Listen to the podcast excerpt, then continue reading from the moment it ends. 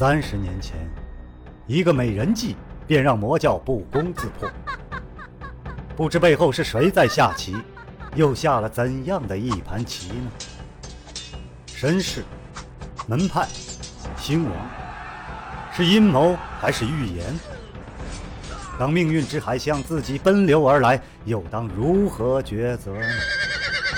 敬请收听长篇奇幻武侠小说《命天录》，原著娄烨雪，演播青莲。第八十八章，林军不打算理他了，一笑转身，神采飞扬道：“若你准备好了，那么……”萧剑尘还没回答，就见林军微微一笑，白衣飘扬，在他的身后，四道火焰冲天而起，巨大的离火朱雀一声清厉，双目发出了红光。糟了！萧剑尘正想退到雪球后面，就发现脚下一抖。立足不稳，巨大的雪球缓缓下沉，地面分成了无数的格子，或上升，或下沉。平坦的石室突然奇峰耸立，地洞中离火朱雀双翼缓缓展开，令人目眩的光剑如奔雷四射，整个机关石室布满了火箭的电光，巨大的火流星喷薄而出，在四壁之间弹射撞击。尖利笑声与逼人的热浪一起来袭，无处可退。萧剑尘连擦汗都忘了。沧浪龙吟一声出吼，斩无数冲面而来的火流星，攻击来自四面八方。两人夹缝当中求生，时不时头顶落下一片火雨，随后是一排火箭当胸而至。林军与萧剑尘背对而立，袖中伸出的五股银丝已经迅速绞成了一条银鞭。银鞭在手，手腕抖住，火流星被击球一般的击飞，两两相撞，环绕着两人爆出一团团火球。烈火炙烫着皮肤，这空气是烫的。汗水落处，两人同时放慢了呼吸。萧剑尘双目灼灼道：“为什么火流星像认得路一般，直冲我们来啊？每一块地板都可以感受承重的变化。”换句话，我们踩在哪里，攻击就对准哪里。那我弄了这么大个雪球来，不是自立靶子？呵呵，真聪明！萧剑成狂喊道：“我可数到六十了，该出去了吧？”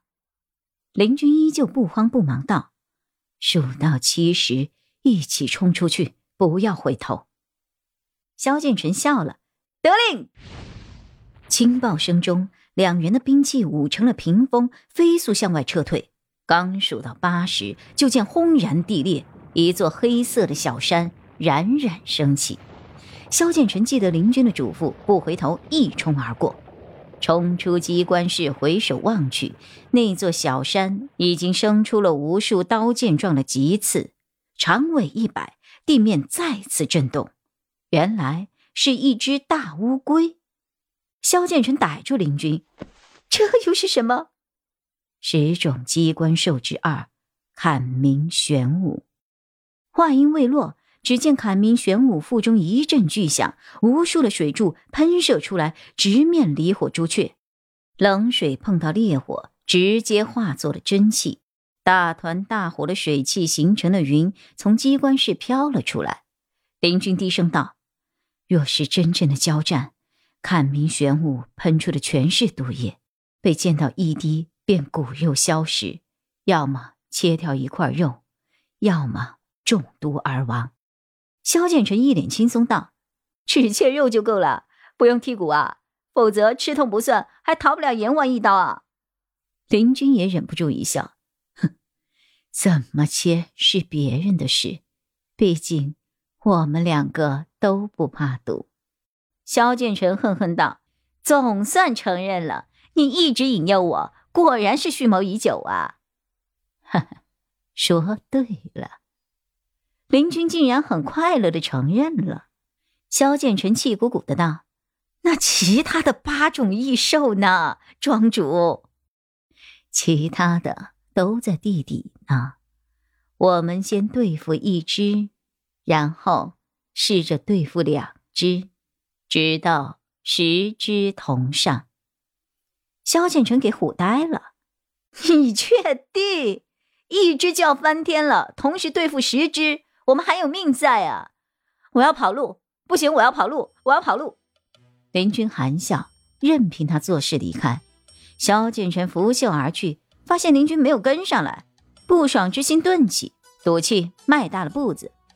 这一动，就发现衣袖给什么扯住了，原来是一条极细的银丝。一见这熟悉的银丝，萧剑尘便消气了。蹭到林军身边，品评道：“哎，这玩意儿见过多次了，还没有听你介绍过这宝贝银丝是什么呢？这银丝的特性我怎么看？哎，我摸一下，哎，怎么那么像沧浪剑呢？他们之间可有关系？”林军点头，确实，银丝便是制作沧浪剑的废料。萧剑尘愣了。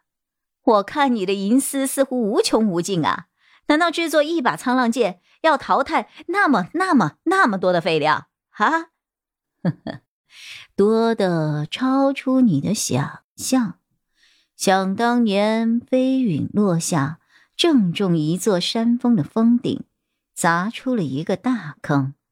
为了好好利用这颗飞陨，这个坑里面后来建了一座山庄。就是天玄山庄。萧剑成恍然大悟，怪不得你山庄待在一个漏斗里面，原来是这样。天玄山庄的秘密还多着呢。林军重按机关钮，只见坎明玄武背上的玄蛇重新盘起，轰轰声中，整个沉入了地底。铃声响起。上庄的弟子们速速赶来，一个个满脸震惊。多少年了，第一次看到有人挑战守护神兽，而这对挑战的年轻高手，虽然形容狼狈，却是气定神闲，眉飞色舞。报！禀报狄圣座，青年的命天录有更新了。哦，哈哈哈哈哈！分享给所有的兄弟。大家一起听，哎，对了，让大伙儿记得分享、订阅给更多的江湖同道啊！啊，哈哈哈哈哈！林军并没有给他们好奇的时间，他冰冷的下令，将机关复位，准备下一场。一言既出，驷马难追，众门人担忧写在脸上，一个个迈不动脚步。却没有一个人敢出声质疑林军的命令，只有火师信心满满道：“老子们的弟子绝对没有问题，一一当十拿下十头死物算什么？”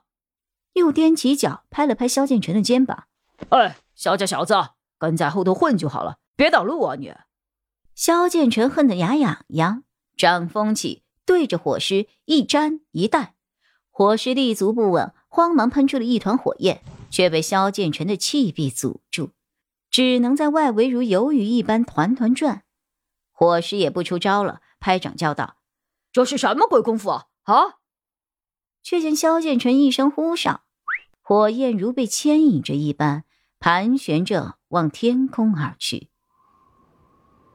冷月，古镇上，小镇无所谓宵禁，入夜。本就无人，空空荡荡，冷冷的街道上，突然闻得一阵狂笑之声。一个披头散发的骆驼客高举双手，跌跌撞撞的走了出来。他的眼里、嘴角全是血丝，手一撒，满天飞舞的全是纸屑。他腰间有刀鞘，他是江湖中人。假的。假的，全是假的！呃，我错了，我错了，我错了，我错了！啊 哈他惨笑一声，一脚踩空，扑通一声跌倒在地，翻滚着，哀嚎着。风冷冷而过，纸屑铺满了他的全身。江湖又乱了。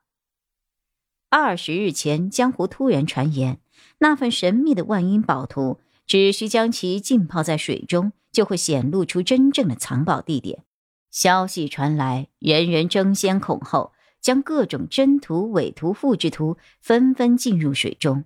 那些真图果然显示出了蓝色的标记，清晰的注明了时间和地点，而那些假图则泡成了一堆废纸。于是有人欢喜有人忧，兄友弟恭的夜半连人带图一起失踪，夫唱妇随的一碗毒药断了情情爱爱。前程似锦的路遇盗匪，命丧他乡；穷途末路的突得奇宝，柳暗花明。